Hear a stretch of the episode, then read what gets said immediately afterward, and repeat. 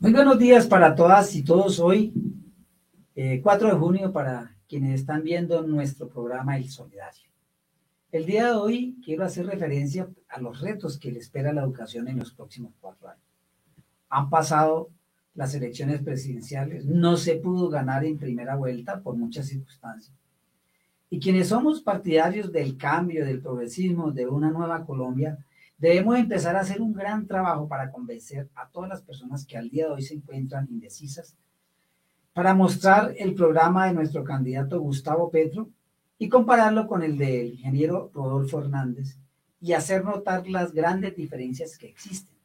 para que el ciudadano a pie, inclusive para muchas maestras y maestros, eh, no se dejen llevar por la coyuntura electoral, no se dejen llevar por las pasiones, sino que conozcan a fondo las propuestas que plantean los candidatos,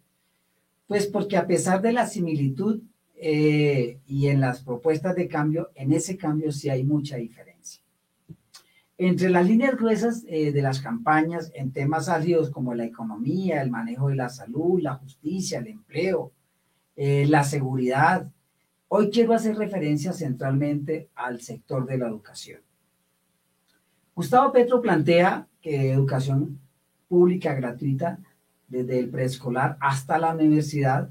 eh, de calidad con un buen alto nivel de eh, tecnológico, em, crear nuevas universidades, programas de acuerdo a los contextos regionales,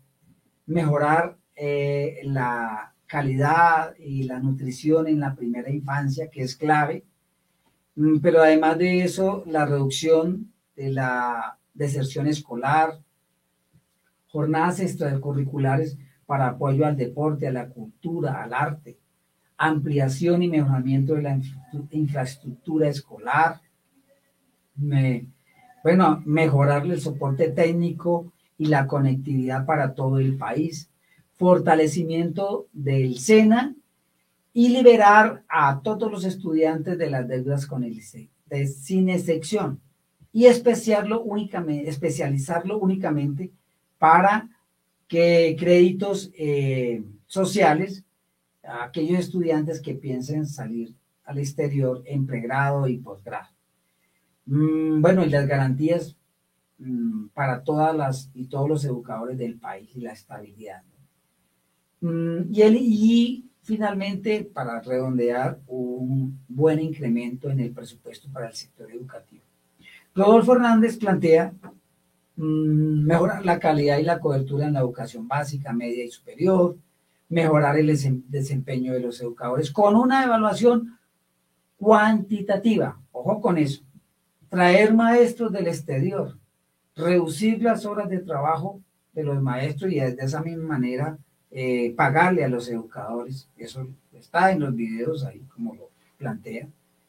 eh, la condonación de las deudas del ICT es única y exclusivamente para los estratos 1 y 2 y prestarle a los estudiantes eh, que estudien en el exterior o en las universidades privadas. Y para el tema, para el caso de la primera infancia, no hay una propuesta concreta y nosotros deja entrever presupuestalmente por lo que ha dicho sobre el caso de los maestros yo creo que habría una reducción en el presupuesto para el sector educativo en el caso del pago de los maestros.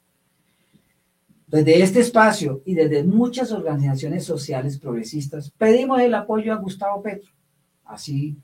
concretamente. Pues nosotros vemos en él la posibilidad real y concreta de que la educación pública adquiera la importancia como motor de desarrollo para la sociedad colombiana.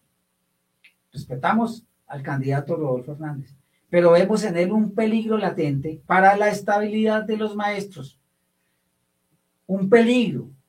porque como empresario que es, puede tomar la decisión de entregarle a la administración de los colegios públicos a entes privados, algo que llaman la concesión, y puede remover y puede llegar a acuerdos de acabar con la educación pública de esa manera entregando los colegios en concesión. O sea, siguiendo dándole auge a ese programa que ya se viene desarrollando. Eh, es decir, volver la educación un negocio como hoy tiene la salud y con esa visión de empresario que tiene. Yo no me alcanzo a imaginar a Rodolfo Hernández como presidente de la República, dándonos a conocer las nuevas políticas para el sector nuestro, con la personalidad que tiene, que ustedes la conocen. Es un señor altanero, autoritario, irrespetuoso, mentiroso, machista, misógino, vulgar, patán, es decir,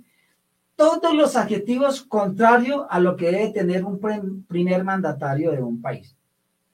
De hecho, ustedes lo han visto por las redes sociales, no esos no son inventos míos.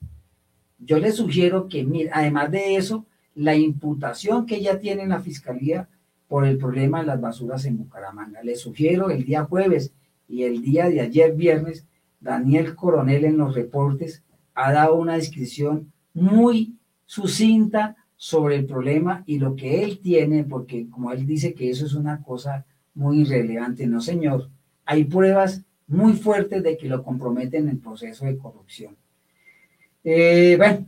en todo caso, es la sociedad, somos todos, ustedes, yo, mucha gente, en el caso de los maestros, debemos analizar, por favor. Al fin y al cabo, la sociedad es la que elige. Y es un deber nuestro, como educadores y educadores, ayudarle a aclarar a la gente por quién debe votar.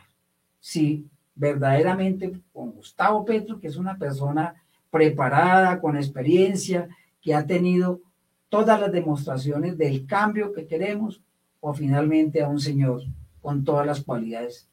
y todo lo que nosotros hemos visto por las redes sociales, de su personalidad. Que tengan un excelente y buen fin de semana.